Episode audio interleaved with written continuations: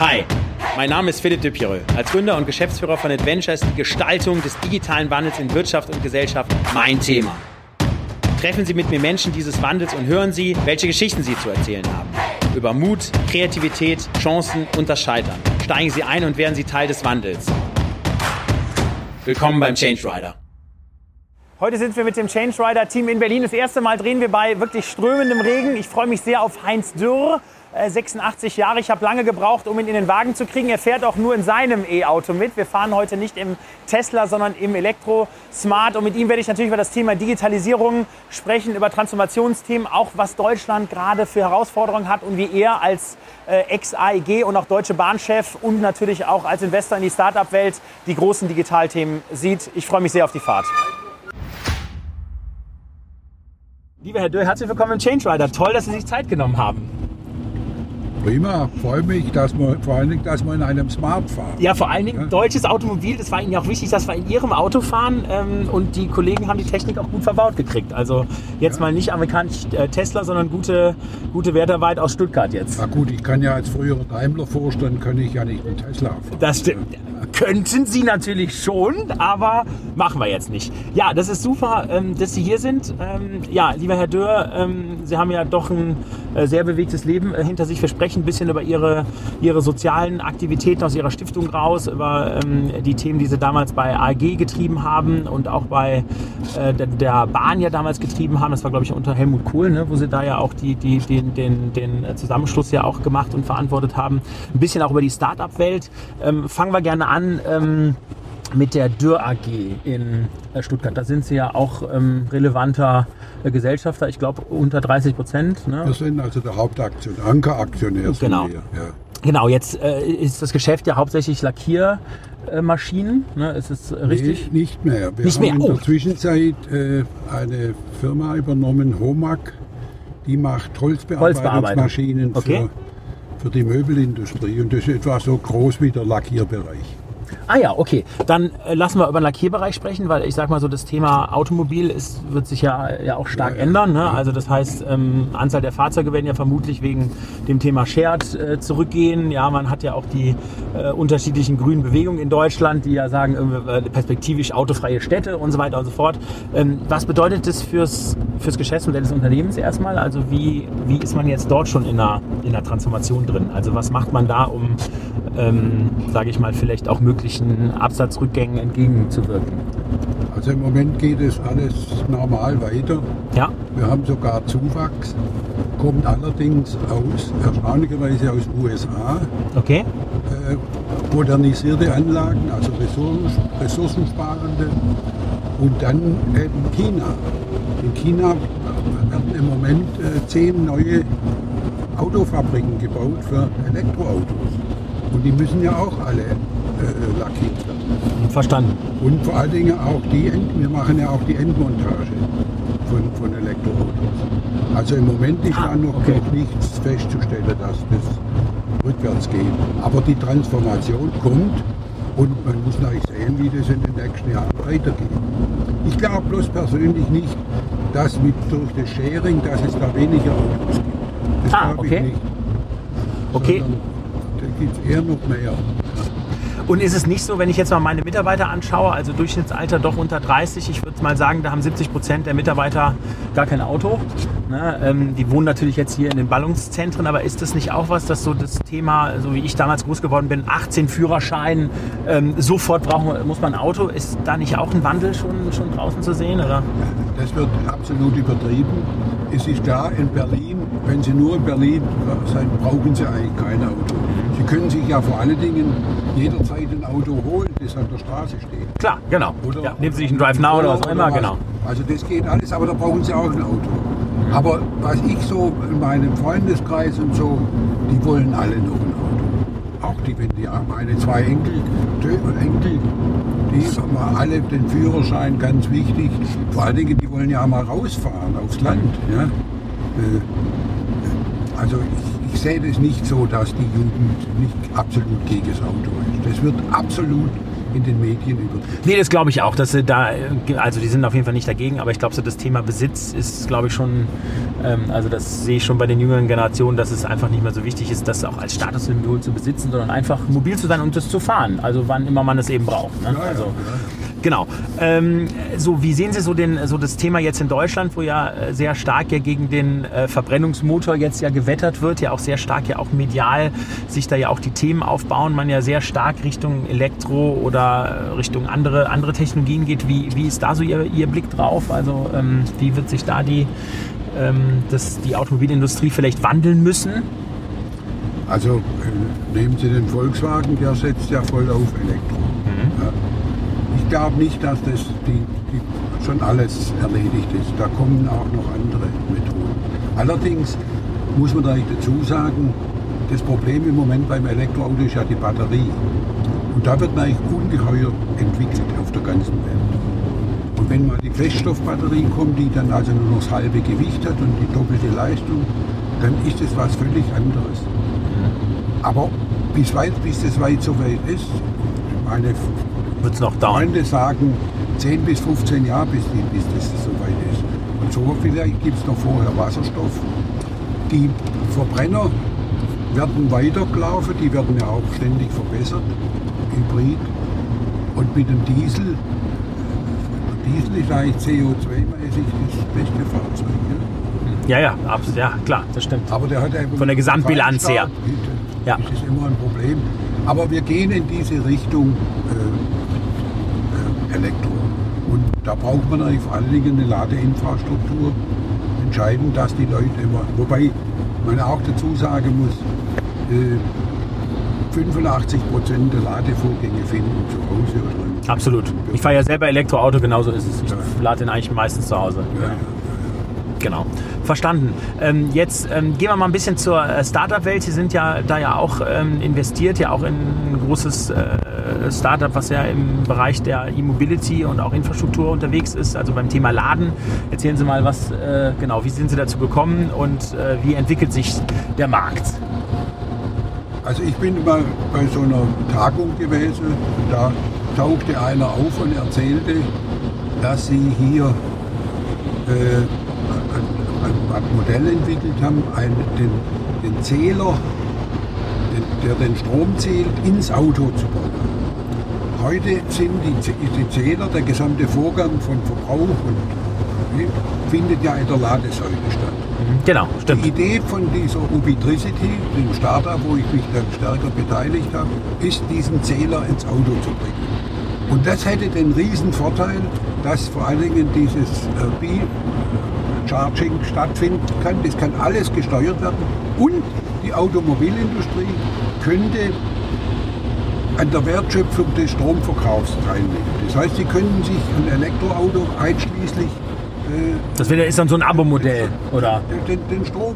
Genau, mitkaufen. verstanden. Okay. Denn, denn äh, die, die Frage ist, wie einigen Sie sich mit den, mit den Stromversorgern?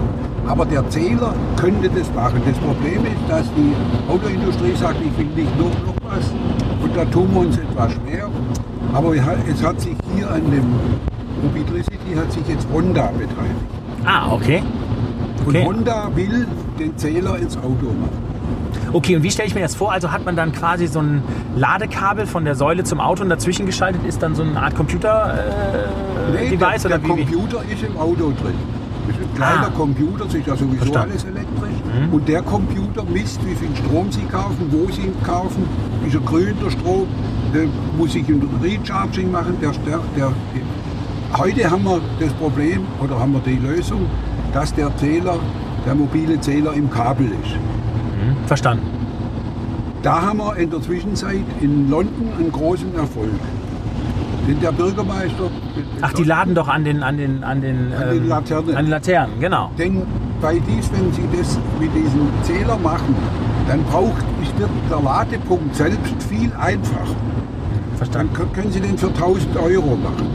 Der kostet etwa in so einer Laterne kostet er etwa 1000 Euro. Okay, verstanden. Eine, eine Ladesäule kostet 15 bis 20.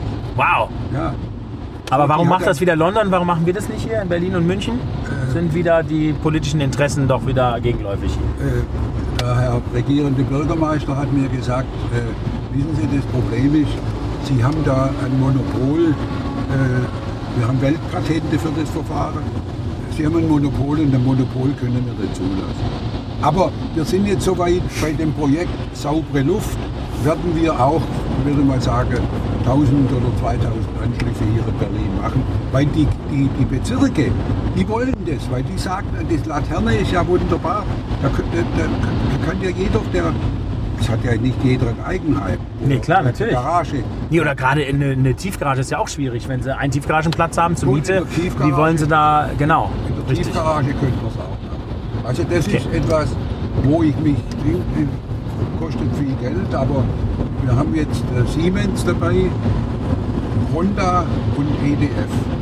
Wo fährt denn der hin? Nee, da nicht fahren. Nee, sie hat gerade links, rechts geblinkt, genau. Also, ah, okay. Also Honda ist dabei. Wer, wer ist noch dabei?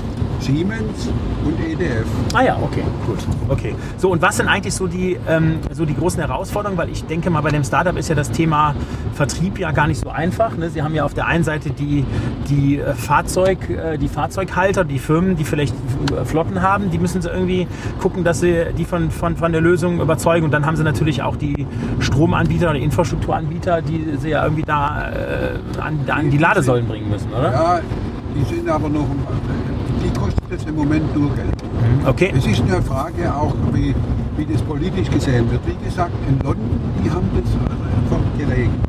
Ja, da, da zahlt äh, die, die, die sagen, zahlt das Kabel äh, der Fahrer ja. und die, die, die Ladesäule, also den, den zahlt die Stadt. zahlt die Stadt. Verstanden. Ja. Okay, und dann ähm, weiß quasi das intelligente Kabel, das bei der Stadt geladen wird und rechnet dann mit der Stadt und dem Fahrzeughalter ab, richtig? Genau.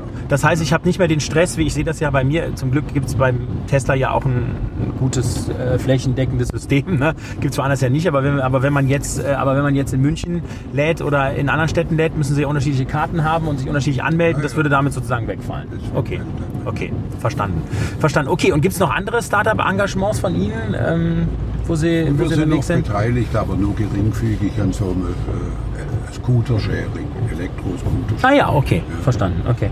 Die, die Welt ist ja auch im Umbruch. Äh, also das okay. ist eigentlich so, das sind äh, nette junge Leute mit den Okay, verstanden. Ubitricity, da bin ich der größte Investor. Okay, verstanden. Und was sagen Sie so, wenn Sie sich jetzt so die Startup-Welt anschauen? Was sind so die so zwei, drei äh, Erfolgsfaktoren, wo Sie sagen, okay, das muss also irgendwie Gründerteam auf jeden Fall mitbringen, das, damit es. Die Gründer haben, also die Gründer, die ich so kennengelernt habe, denen war nicht klar, dass in einem Unternehmen die Einnahmen größer sein müssen als die Ausgaben. Und bei den Einnahmen zählt nicht unbedingt der Investor. Ja, okay, nee, aber, aber wenn ich das ist kein Umsatz. Mit Gründern, die, die, sprechen immer von der nächsten Finanzierungsrunde. Das sagen Jungs, das kann nicht sein. Verstanden. Wir müssen aus unserem Geschäft heraus äh, die Einnahmen größer, die Ausgaben machen. Und das fehlt manchmal, weil sie alle so tolle Ideen haben okay. und weil sie auch natürlich von der Politik hofiert werden. Und immer wo sie hinkommen, werden sie Gründer und das ist doch toll, wunderbar. Aber bin schon auf so, so Tagungen gewesen, wo sich äh, Gründer vorgestellt haben. Es waren ungeheure, äh, wortgewaltige Menschen.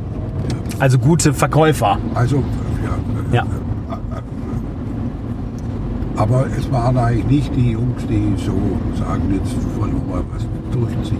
Ja. Okay, verstehe. Immer, wenn sie nur Software mache ich gleich im einfachsten. Stimmt. Denn da brauchen sie ja kein Ding. Während bei dem Ubitricity brauchen sie eigentlich schon nochmal eine Fertigung, Klar. die den Zähler baut. Ja. Ingenieurskompetenz, die reingeht, genau. Das heißt, da muss Produktion sein. Wenn Sie nur Software haben, ist was anderes. Das können Sie relativ äh, leicht machen. Da habe ich mich auch schon mit beschäftigt, aber das war dann, das ist nicht mein Thema. Okay, verstanden. Wenn Sie sich jetzt Deutschland so anschauen, ähm, jetzt gerade das Thema ähm, ist ja doch sehr viel im Umbruch. Ähm, Äh, Politik muss, muss ja eigentlich auch Akzente setzen, gerade im Bereich Innovation, künstliche Intelligenz, gerade das Thema äh, Infrastruktur, ähm, 5G und so weiter und so fort. Wo sagen Sie eigentlich jetzt mal, also im positiven Sinne, da ist eigentlich Deutschland ganz gut aufgestellt, da brauchen wir vor den, zukünftig vor den Amerikanern, Chinesen oder vor wem auch immer äh, eigentlich keine Angst zu haben, ja, was jetzt der, den ganzen Wandel und vor allen Dingen digitalen Wandel angeht. Ja, und wo sagen Sie, hey, da müssen wir doch äh, nochmal unsere Hausaufgaben machen, sonst werden wir doch perspektivisch hier auch Themen bekommen. Ja? Wenn Sie, äh, Google holen wir nicht mehr ein. Klar. Ja. Das ist also Quatsch zu den europäischen Großen. Es geht doch darum, die gesamte deutsche Industrie auf die Digitalisierung einzustellen. Das sind die gesamten mittelständischen Familienunternehmen. Die müssen auch auf das Thema rübergebracht werden, auf die Digitalisierung.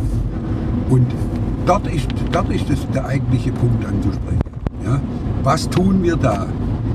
Helfen wir den, den Firmen? Gibt es Forschungsunterstützung und Entwicklung? Wir haben eine ungeheuer gute Leute. Wir haben die künstliche Intelligenz ist vor, vor 20 oder 30 Jahren ist die mit in, in Deutschland zum ersten Mal entwickelt worden. Ja? Aber es fehlte dann die Umsetzung. In, in, vielleicht war auch, äh, haben die Deutschen weniger dieses Weltverbesserungs Verstanden. Idee gehabt. So was die in Silicon Valley in der Zwischenzeit okay. immer verkaufen. Verstanden. Also nur, wir brauchen einfach, äh, grundsätzlich brauchen wir eine engere Zusammen, vielleicht Zusammenarbeit ist überhaupt nicht der richtige Ausdruck, aber wir haben eine zu große Kluft zwischen Politik, Wirtschaft und Wissenschaft. Hm, verstanden. Das, und unsere, äh, äh, schauen, nehmen Sie doch mal mit China, die ja nun einen, Auf, die ja nun einen Aufschwung haben, da sind im Zentralkomitee einige Ingenieure. Der Präsident Xi Jinping ist selber ein Ingenieur. Mhm. Wie viele Ingenieure gibt es in der deutschen Regierung? Wie viele sind Keiner. Keiner. okay. Das sind alles Juristen und gut, die Frau Merkel ist Physikerin, die müsste eigentlich verstehen. Ja? Ja. Aber äh, ob die eine Bilanz aktiver und passiver unterscheiden kann, bin mir natürlich auch nicht so ganz sicher. Ja? Also habe ich ja bei der Bahnreform festgestellt, dass es da äh, bei den Politikern ein bisschen fehlt, ja, in diesem Thema. Verstanden. So. Und diese Zusammenarbeit, die, die, die Abstimmung, ja, äh, gerade bei der Digitalisierung, Sie haben ja mit der Bär gesprochen. Versta Ja. Wusste die, was Digitalisierung ist? Ja, also ihr, ihr, sie treibt das Thema ja ganz äh, stark übers, über, das, äh, über dieses Thema Mindset, ne? dass sie sagt, wir sind als Ingenieurnation groß geworden, das ist ja auch mein Credo. Ne? Da sind, ja, äh, sind wir ja sehr gut drin, ne? im Entwickeln und im Pflichten-Lastenheft und was perfekt machen. Aber um in der Digitalisierung natürlich Erfolg zu haben, muss man natürlich mal Risiko eingehen. Man muss natürlich mal Dinge mal auch testen können. Ne? Da haben wir ja auch mal drüber gesprochen, als wir uns kennengelernt haben. Ne? Da muss man auch mal bereit sein, ähm, vielleicht mal ein Produkt rauszubringen und mal zu vermarkten, was noch nicht so äh, perfekt ist. Vielleicht mal ein Bürgerportal äh, als Politiker oder als Kommune mal rauszubringen, wo irgendwie nur 60 Prozent der Funktionen funktionieren, ja, und nicht, nicht die perfekte Version, wo man jetzt mal fünf Jahre drauf wartet. Da ist sie ja unterwegs und ich finde, dass sie da auch in die richtigen, also in die richtigen Hörner bläst und sagt, äh, hey Leute, ihr müsst einfach mutiger sein. Ja, Ja, das, was hier bei dem Thema Digitalisierung ganz entscheidend ist, das können Sie nicht mehr allein machen im Mittelstand.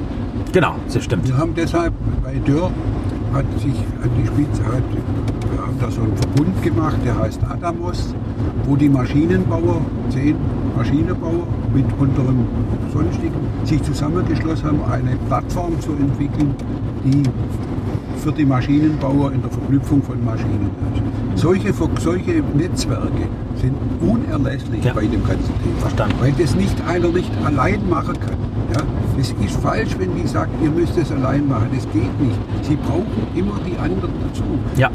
Bei, bei, bei der Entwicklung einer solchen Plattform. Ja, ich sage ja immer vom, vom Industrietanker zum Ökosystemanbieter. Man muss also mit den Playern, Lieferanten, Kunden, aber auch Startups Ja. natürlich zusammenarbeiten, um Absolut. dort natürlich an den neuen Themen, Themen zu arbeiten. Wie sehen Sie denn die Plattformökonomie? Also jetzt als Beispiel, ähm, jetzt schauen wir uns mal die Dürr AG an.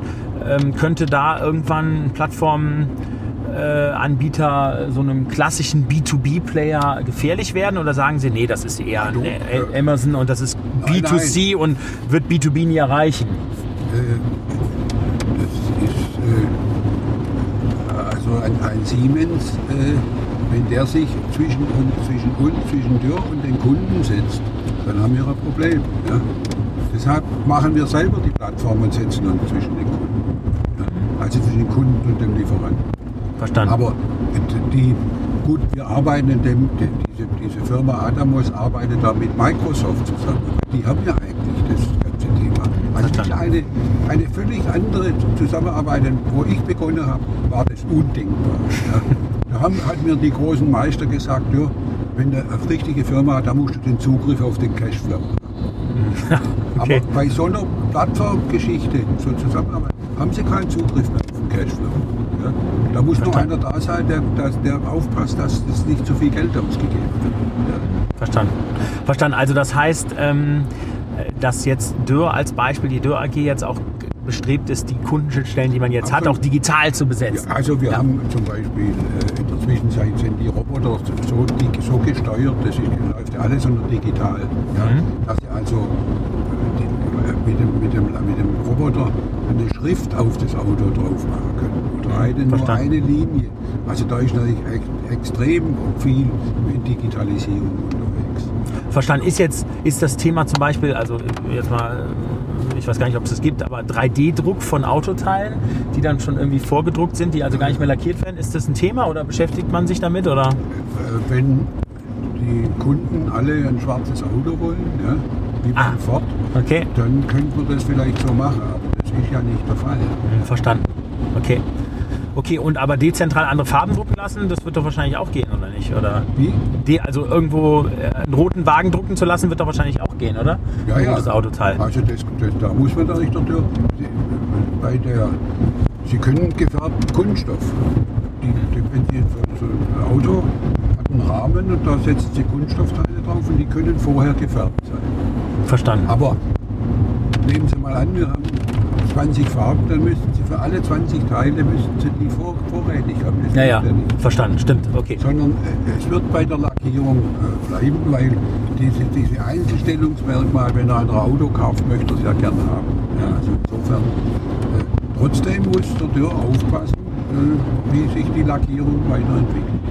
Klar, verstanden. Okay, ähm, lassen wir uns ein bisschen über ähm, die Fridays for Future Bewegung sprechen. Also da passiert ja gerade ganz viel, dass die äh, Kinder ja angeführt von der Greta Thunberg ja auf die Straßen gehen. Und ich sehe das ja so ein bisschen bei mir in der Familie, dass die äh, Kinder ja auch wirklich für einen, also wirklich auch für einen Mindset-Wandel bei uns sorgen, ne, was das Thema Reisen angeht, was das Thema Verpackungen angeht, was äh, das Thema äh, Stromanbieter ähm, angeht. Ähm, wie sehen Sie die Bewegung ähm, jetzt speziell jetzt aus, vielleicht auch äh, als Unternehmer, aus Unternehmersicht? Ja. Und das äh, ist ja alles richtig. Ja.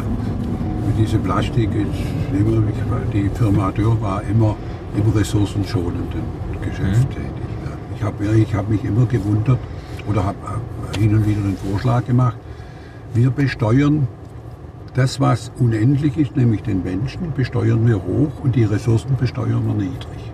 Das müsste eigentlich umgekehrt sein. Den Menschen Ah. steht immer zur Verfügung. Verstanden, Ja. okay. Die, die, die sind unendlich, die setzen sich ja fort.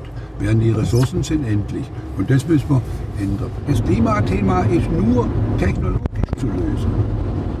Okay. Die, die Rahmenbedingungen muss die Politik setzen. Das ist ja klar, aber ich sag mal, natürlich ist es ja wichtig, dass wir, dass wir alle selber natürlich beginnen, ähm, äh, ich sag mal, da natürlich umweltfreundlicher zu agieren und zu konsumieren und so, das ist ja klar. Also fängt an vom Fleischessen bis hin zu, ne, also, Also. das ist, ist ja klar, das ist ja schon, schon in der Breite, in der Breite wichtig, aber ähm, jetzt nehmen wir mal das Thema Innovation. Ich glaube auch, dass Innovation einer der also Nehmen der Sie- großen Hebel Hebel ist, um gegen den Klimawandel was zu tun. Okay, aber muss da nicht Nehmen die Politik mal- viel mehr Budgets frei Nehmen Sie äh, doch geben? mal an, das große Thema bei den Erneuerbaren ist doch, dass die Sonne nicht immer scheint und der Wind nicht immer bläst. Das heißt, wir müssen das Thema Speicherung machen. Genau, stimmt.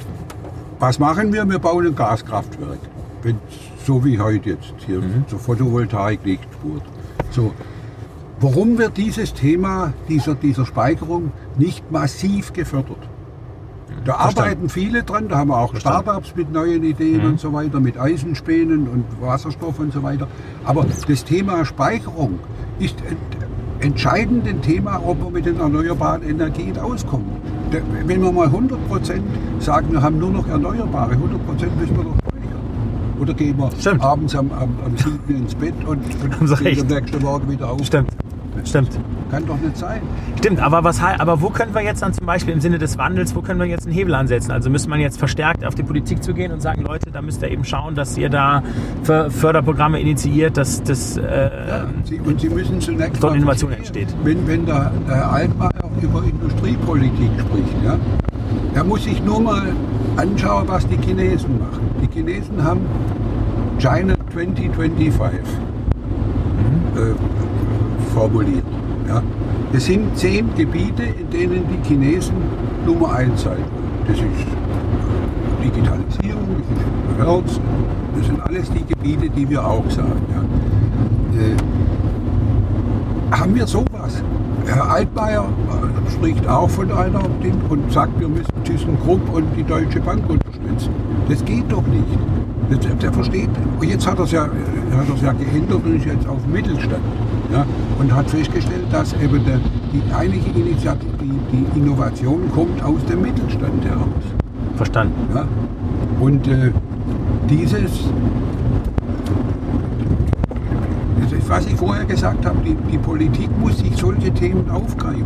Das, was Sie gesagt haben von Ihren Kindern, das ist ja nach dem Motto, es ist besser, ein kleines Licht anzuzünden, als über Dunkelheit zu schimpfen. Genau. Ja? Stimmt. Das ist das Thema. Genau. Das gilt für jeden.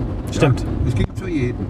Und, aber das wird unser Problem nicht lösen. Haben Sie recht. Das stimmt. Die, die, die, das Das macht ja auch nicht die Fridays for Future Bewegung, sondern die Fridays for Future Bewegung ist ja gerade an den großen Themen dran und sagt, hey, wir müssen die Klimaziele schaffen und dann müssen wir eben durch gerne Innovation oder was, was Sie gerade gesagt haben, müssen aber wir. ich sage, ich will die Klimaziele schaffen. Ja gut, mit was mache ich? Mit, was schaffe ich die? Indem ich ke- kein Auto mehr fahre und so weiter. Nee, das wird wahrscheinlich nicht funktionieren. De, de, Das- genau. Irgendwo muss der Wohlstand ja her. Genau, das ist klar. Das stimmt. Brauchen wir das Geld, um das Ganze zu helfen? Oder fallen wir in Steinzeit zurück? Ja?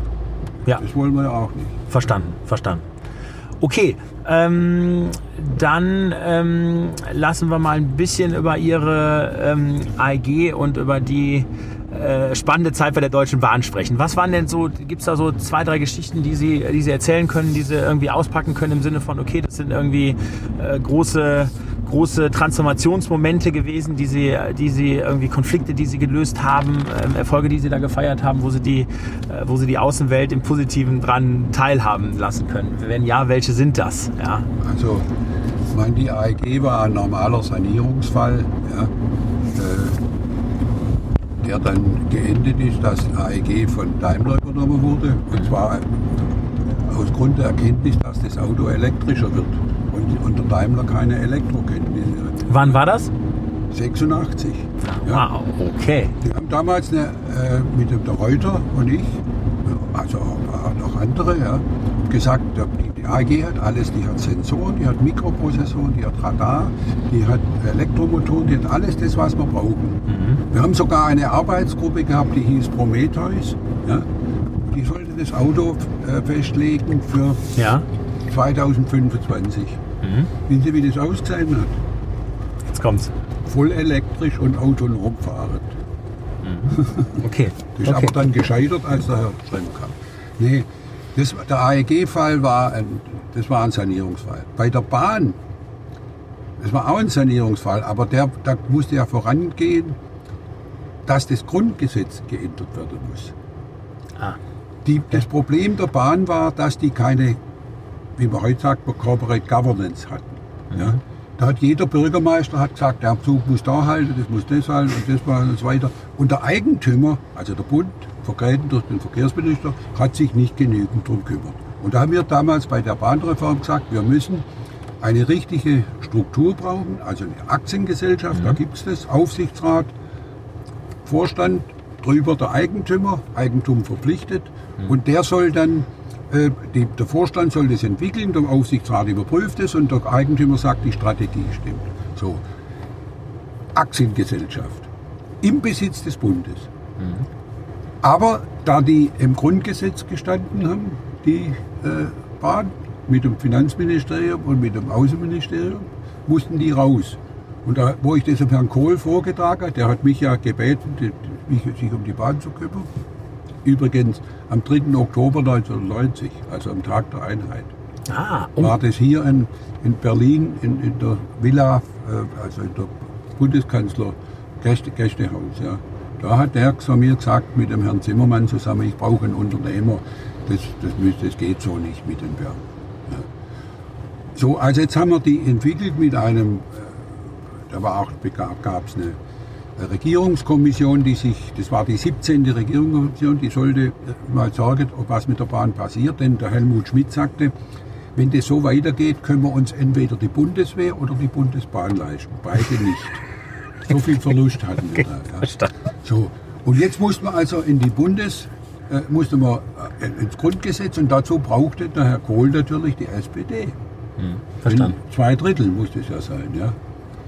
Und er hat gesagt, das geht nicht, das können die, die verlangen zu viel von mir. Und da habe ich mich dann auf, den, auf die Sorten gemacht und habe mit der SPD gesprochen, insbesondere mit der Gewerkschaft, die ja alle SPD waren. Und die haben gesagt, da muss was passieren bei der Bahn. Ja. Und so kam es dann zu der, zu der Änderung, dass die Bahn äh, Aktien, äh, Aktiengesellschaft wurde und natürlich noch gleichzeitig mit der Reichsbahn zusammen. Bei der Reichsbahn war das kein so großes Problem. Bei der Reichsbahn war ein anderes Problem. Da waren plötzlich zu viele Leute da. Ja. Mhm. Denn in der, in der, in der DDR gab es ein Gesetz, alles über 50 Kilometer muss Transport äh, mit dem Zug gefahren werden. Ja. Das heißt, die haben unglaublich viele Züge fahren lassen, aber eine Durchschnittsgeschwindigkeit von 10 Kilometer pro Stunde hatten die dann am Schluss. So schlecht war die Bahn. Ach, so musste also, waren Bundesbahn und Reichsbahn zusammen 500.000 Leute und wir wussten, 300.000 reichen. Ja. Und das war natürlich ein Thema, wie macht man sowas. Aber ich glaube, Sie haben nie was gehört, dass es bei der Bahn große Schwierigkeiten mit dem Personalabbau gab. Nee, haben nee, ja. wirklich nicht gehört. Und gab es auch keine? Na, einzelne natürlich schon. Aber es gab keine in der Öffentlichkeit. Es gab keine Streiks und nichts, sondern es war die Überzeugung, die, die, den Leuten klarzumachen, was da passieren muss, dass das einfach nicht geht. Ja? Mhm. Und dass wir nicht zwei Lokführer auf der Lok sitzen haben. Ja? Verstanden. Äh, und das war natürlich ein, ein. Das heißt, das war viel Kommunikation von Ihnen. Mussten Sie mit allen. Es war eigentlich hauptsächlich Kommunikation. Der Herr, der Herr, Bundeskanzler bei meiner Verabschiedung hat gesagt, Herr Dürr, Sie sind ja wie ein Wanderprediger durch die Welt gelaufen. Bin ich auch. Ich habe mit allen Ministerpräsidenten gesprochen. Ich brauche ja, die Länder müssten ja dazu sein. Ja, wenn das Grundgesetz geändert wird, müssen die Länder ja mitmachen. Also Biedenkopf, äh, äh Schröder, Foscherau, mit allen habe ich geredet, das habe ich also selber übernommen, um das Leute und mit meinen Eisenbahner geredet. Ja. Also insofern war das natürlich äh, eine, das war eine interessante, äh, großartige, wichtige Aufgabe. Und das, ist, das habe ich jetzt so schade, dass jetzt die Bahn wieder in solche Schwierigkeiten ist. Ja. Wollen Sie noch mal ran? Wie? Wollen Sie noch mal ran? Soll sie, soll, soll nein. Äh, vor kurzem hat einer ein Journalist gefragt, ob wir jetzt eine Bahnreform 2 machen. Muss ich sagen, wir brauchen keine Bahnreform 2, wir müssen nur die Bahnreform 1 richtig machen. Ja. Also was müssen wir tun? Weil ich sehe das ja schon, es ist ja ein größter Schmerz für wirklich, also ich habe ja auch wegen Fridays for Future, habe ich Ihnen ja eben gesagt, weniger Fliegen, mehr Bahnreisen. So was ich da ja teilweise erlebe, das ist ja wirklich, also, also wirklich von Dilettantismus in Sachen Verspätung, in Sachen falsche Informationen, in Sachen falsche Transparenz. Also das ist schon, also was kann man tun? Um die, die, Basis ist aber, dass die Bahn nicht genug investiert ja. Okay. Aber jetzt kriegst du doch einen riesen, riesen Budgettopf. So, jetzt muss der nur richtig wahrscheinlich verwendet werden, oder? Ja gut, jetzt brauchst du die Leute, die das auch umsetzen. Ja? Hm. Denn äh, das ist ja gar nicht so einfach. Die, die Bahn hat natürlich auch dann gespart und so weiter, weil wir gesagt haben, wir wollen was sehen, hat gespart und jetzt fehlen, ich glaube, 20.000 Leute, wenn ich den Lutz richtig verstehe. Ja? Mhm. Aber vor allen Dingen fehlen die Planungskapazitäten. Aber wenn die Große Koalition zum Beispiel beschließt, im Fernverkehr sollte es bis 2025 oder 2030 irgendwann soll die Fahrgäste verdoppelt werden. Ja? Dann müssen Sie doch gleichzeitig sagen, wir geben der Bahn als Eigentümer Personal, mehr Züge, und geben Infrastruktur. Genau. Mit den Klar. jetzigen Zügen können wir doch nicht doppelte, die, die doppelten Fahrgäste fahren. Ja? Das war immer die Frage, der Eigentümer sollte sich um die, und da kam natürlich das Problem, also dass mein Nachfolger dann ein Beamter war, der ja nur ganz kurze Zeit da war, aber das hat einen sehr Rückschlag gegeben. Und dann kam einer, äh, ein- also Nach-Nachfolger, der dann die Bahn an die Börse bringen wollte. Und das geht natürlich überhaupt nicht. Denn äh, die Bahn kriegt vom Staat jedes Jahr 10 Milliarden im Grund. Ja. Aus, aus dem Nahverkehr schon. Und aus dem Zuschuss bei den Strecken. Ja. Und ich kann nicht eine Firma privatisieren, die 10, Millionen, 10 Milliarden von einem kriegt, also 30 Prozent ja, oder ja, 20 Prozent. Die, die, na, 30 ist wäre richtig. So. Das war das, das, das, das, da haben wir wieder Zeit verloren. Und jetzt äh, scheinen sie das nicht zu, aber diese, diese fehlende Informationen, ja, das hinkt einfach zusammen. Auch die, äh, bin vor kurzem gefahren, dann sage ich, was ist denn hier, wieso haben wir jetzt in Braunschweig einen Stopp? Ja, die- eine Weichestörung. Ja, dann sagt es geht da muss doch einer da sein, der nach der Weiche guckt. Ja, aber denn die haben in Raumarbeit, die haben die in, in äh, Homeoffice. die, haben- die sitzt zu Hause, der muss zuerst wieder herfahren und so. sich angucken, dann können wir weiterfahren. Also da ist viel zu tun, aber ich glaube, der Vorstand ist auf dem richtigen Weg. Okay, das ist doch mal, das finde ich ein schönes Statement. Das ist doch gut, das Der macht doch Mut. Auf, der ist auf dem richtigen Weg. Und Herr Dürr, gut, wunderbar. Ähm, Gibt es von Ihnen eine Scheitergeschichte, die Sie, die Sie erzählen wollen und die Sie mit uns teilen wollen? Wo Sie mal eine.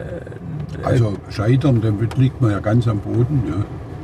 Äh, Ich habe natürlich genügend Fehlentscheidungen getroffen, aber der Chef von Bosch, der Herr Merkel, hat halt mir gesagt, Herr Dürr, wenn über 50 Prozent Ihrer Entscheidungen richtig sind, dann reicht es völlig aus. Dann sind Sie ein erfolgreicher Unternehmer. Richtig gescheitert bin ich eigentlich, kann ich nicht sagen. nee. Gibt es eine, ähm, ein Fauxpas, eine peinliche Geschichte vom Heinz Dürr, wo wir jetzt alle ähm, mit Ihnen und vielleicht auch ein Stück weit über Sie lachen können? Oder Peinlich. Also irgendein Fettnapf? Vor kurzem habe ich einen, einen Vortrag gehalten, einen politischen Vortrag, und wollte da einen zitieren. Und dann ist in dem Moment der Name entfallen. Dann hat mir aber einer, da war einer, der kannte mich, der rief mir den Namen dann zu, konnte ich weitermachen. Da, das war gutes Teaming. Das war peinlich, das war saupeinlich. Das, äh, okay, das, das klar, aber gutes, gutes Teamwork, das ist gut. Ähm, Gibt es jemanden für das Format ähm, männlich, weiblich, wo Sie sagen, okay, das ist ja also im Sinne des Wandels, das ist jemand, der äh, einen guten Blick hat für die, für die, für die Themen des Wandels, den Sie gerne, den Sie gerne hier nominieren würden? Wenn ja, wer wäre das? Also wer da natürlich in dem Thema voll drin ist, insbesondere wenn es um Auto geht, ist der Karl-Horst Hahn von der früheren VW. Aber der ist 92. Ja. Aber der ist noch voll da. Ja, aber äh, gut, gerne. Aber- Wir würden ihn mit sonst- Ihnen ansprechen. Aber ja. wenn Sie mal, Sie wollen ja auch mal eine gegenteilige Meinung haben, da, holen Sie doch mal eine Grüne, den Habeck oder Den Habeck, okay, gerne. Ähm, gut, ähm, äh, noch ein äh, größeres Thema, also ähm, Thema Bildung würde ich noch gerne mit Ihnen ansprechen. Also das ähm, ist ja gerade auch eine große Diskussion, dass man sagt, okay, wie, also ist es eigentlich wichtig, dass Digitalisierung eigentlich viel mehr Einzug in die Schulen ähm, haben muss. Ähm, jetzt haben Sie ja auch Kinder und auch Enkelkinder. Ähm, wie ist da Ihre Meinung? Also was fehlt eigentlich unserem deutschen deutschen Bildungssystem. Ähm, Ich selber habe da ja schon eine krasse Meinung und sage, okay, wir müssen es eigentlich wie ein Startup komplett neu aufbauen und müssen vor allen Dingen die Themen rund um Empathie, Sozialkompetenz und Kommunikation lernen, äh, weil das immer, weil das Themen sind, die natürlich, wenn, wenn natürlich immer mehr digital wird, wo der Mensch, glaube ich, ähm, immer eine stärkere Rolle spielen wird, ja, und weniger eher das Programmieren in, in, in der frühen Zeit ähm, ähm, lernen. Wie, was haben Sie da auch einen Blick, vielleicht auch durch Ihre Familie und durch Ihre Enkelkinder und, und, und Kinder? Also äh, unsere Stiftung, meine Stiftung meiner Frau und von mir, die kümmert sich ja vor allen Dingen um die frühkindliche Bildung. Alter, In der was ist das für ein Alter? ungefähr? Eins bis sechs. Eins bis sechs, okay. Dort wird der Mensch geprägt. Ja. Das sehen Sie ja, wenn Kinder zweisprachig oder dreisprachig aufwachsen, die vergessen es nie wieder. Ja. Stimmt. Und wenn sie dann mit 15 das lernen wollen, dann wird es ziemlich schwierig. Das Problem ist, das wir also erkannt haben und das so ist, dass eigentlich, um irgendeine Tätigkeit zu machen, brauchen sie in Deutschland, wenn sie akzeptiert werden, einen Führerschein oder Genehmigung. Aber Kinder können sie erziehen, wie sie wollen. Das heißt, wir finanzieren äh, einen Ansatz aus, aus England, der kommt aus einer, Stadt, so einer Stahlstadt, wo also sehr viel äh, Einzelerziehende und so weiter, das heißt Early Excellence. Mhm. Heißt aber nicht, dass das Elite ist, sondern jeder Mensch ist Exzellenz. Und das Entscheidende ist, dass die Eltern einbezogen werden. Da haben wir in der Zwischenzeit, haben wir mal in Berlin angefangen, so ein Kindergarten. Das war ein echter Erfolg. Und in der Zwischenzeit haben wir 1000 so Kindergärten in Deutschland, die nach diesem System arbeiten. Wow. Es ist ein Netzwerk. Äh, wir, wir, finanzieren also da keine Kindergärten oder so weiter, sondern wir finanzieren in unserer Stiftung so mit ein bis zwei Millionen pro Jahr finanzieren wir die, die, die, die Weiterbildung. Und das sollten Sie mal sehen, wenn da so. Der Kindergärtner oder der Kindergärtner? Der Kindergärtner. Der Kindergärtner. Okay. Der, also derjenigen, die das machen, das ist ja auch staatlich. Es gibt zum Beispiel in Hannover, da ist ein äh, äh der, der äh, Bürgermeister, äh, der heutige Ministerpräsident Weil, der mhm. hat das damals angeregt und gesagt, ja, machen wir hier in, in, in Hannover hat, glaube ich, 30 oder 40 solche Kindergärten. Ja. Insbesondere in, auch in, in sozialkritischen Bereichen. Und was passiert dort? Was ist da jetzt bei der Ausbildung anders? Da, da werden die Eltern mit einbezogen. Die okay. Kinder werden teilweise gefilmt, ja, mhm. dass die Eltern sehen, wie sich das Kind verhält und wie sich die Unterschied, die Kinder verhalten sich ja unterschiedlich. Der eine ist aktiv und der andere mhm. sitzt da und guckt den anderen nur zu. Also man kümmert sich einfach um die Kinder mehr und zwar in Verbindung mit den Eltern. Ja.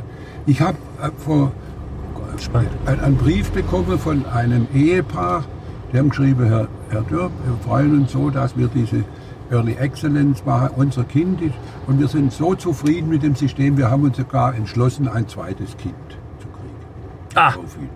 Okay, da wissen wir schon, wer Patenonkel wird dann. Ne? Okay, ach, das ist aber toll. So und jetzt mal, also ganz mal ganz konkret am Beispiel. Also ich habe verstanden, okay, dann also findet eine Ausbildung statt, die Kinder werden gefilmt, aber aber was machen jetzt zum Beispiel die Eltern dadurch, dass sie jetzt was sehen und dadurch, dass sie sensibilisiert werden, die Kindergärtnerinnen oder Kindergärtner anders, als sie früher gemacht haben? Ja, in, indem sie mit den Eltern sprechen. Die Eltern sind ja früher gar nicht, die haben ja gar nicht, die haben gar nicht drum gekümmert. Ja? Verstanden. Und wenn die Eltern dann auch untereinander, also sich einfach mit dem Kind mehr zu beschäftigen. Das ist ganz einfach. Und dann geht es aber dann um Themen wie irgendwie, wie löst man Konflikt, wie, wie löst ja, man, wenn das also Kind irgendwie Angst hat. Also auf dem hohen Niveau ist, wie löst, ich werde niemals Konfliktlösung sagen, sondern die versuchen das eben dann in dem Kindergarten. Gibt es auch Unterschiede. Aber ich habe den, den in der Schillerstraße in Berlin, den unseren ersten, den habe ich ein paar Mal besucht. Das war wirklich erstaunlich. Und in Stuttgart haben wir äh, auch besonders äh, aktive. Äh, die meisten sind kirchlich. Ja. Okay, verstanden. Verstanden. Lieber Herr Dörr, Energiewende, jeder spricht drüber. Ähm, wie ist Ihr Statement dazu? Wie ist Ihre Sicht? Energiewende steht auf zwei Säulen. Einmal Ersatz fossil, atomar durch Erneuerbare, also Wind und Sonne. Und die zweite Säule ist Energieeffizienz also Energiesparen. Mhm. Die zweite Säule, die erste Säule ist, wurde gemacht, die, die zweite Säule Energieeffizienz ist absolut unterbelichtet. Warum? Weil einen Photovoltaikpark zu eröffnen, mit Band durchschneiden, ist für einen Politiker viel interessanter, Schönes Bild. wie eine einzelne Maschine zu haben, die vielleicht in einer Firma Abwärme in Strom umwandelt und damit irgendwie gespart. Stimmt. Ich habe mit Herrn Altmaier, äh, der hat mir das mal als Umweltminister erklärt, dass das so sei, also die zwei Säulen, mhm. Energieeffizienz und Erneuerbare. Und jetzt äh, habe ich sogar ein Institut gegründet mit einer anderen Stiftung zusammen, Energieeffizienz in der Produktion. Da haben wir festgestellt, wir können 30 Prozent der Energie in der Produktion sparen, wenn wir allerdings brauchen wir da Anreize. Wir brauchen äh, Förderung, Wind reichen sie nicht, weil die Energie zu billig ist, weil die an anderer Stelle finan zu finanziert wird. Mhm. Nicht der Strom, sondern Gas und, und Öl. So. Vor kurzem hat er einen Vortrag gehalten, der Altmaier, über die Energiewende, eine halbe Stunde im Wirtschaftsrat der CDU und kein, das Wort Energieeffizienz fiel überhaupt. Dann habe ich ihn angesprochen und habe gesagt, Herr Minister, Sie haben mir doch gesagt, das ist die zweite Säule. Was ist denn mit der? Ja, macht er da nichts?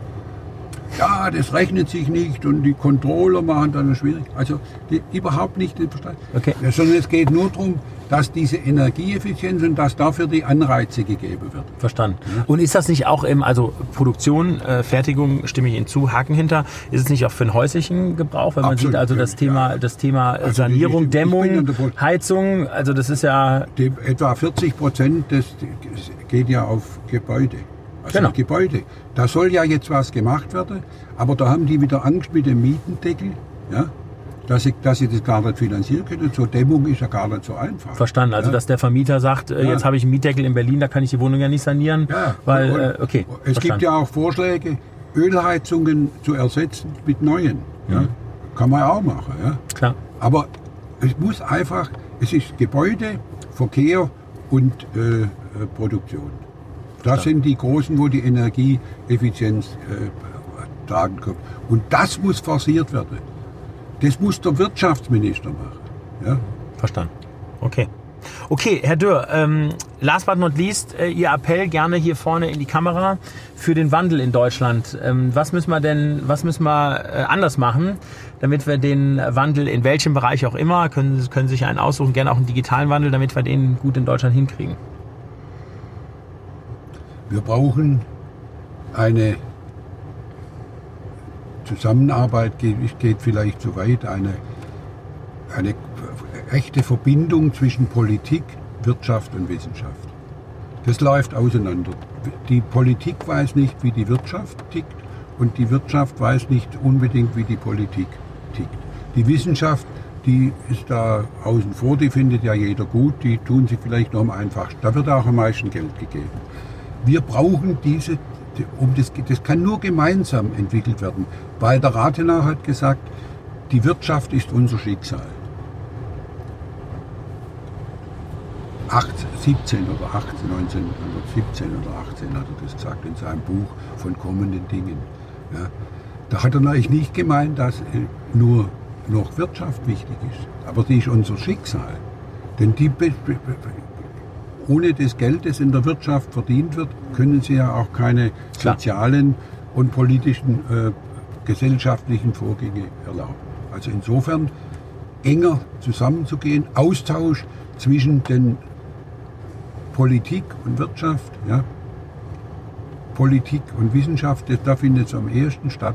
Aber Politik und Wirtschaft, da, da muss enger zusammen. Da, die müssen mehr miteinander reden. Schönes Schlussstatement, lieber Herr Dürr. Vielen Dank für die Fahrt und vor allen Dingen vielen Dank, dass wir Ihr tolles Auto nutzen äh, konnten. Hier, wir sind jetzt äh, großer äh, Smart-Fan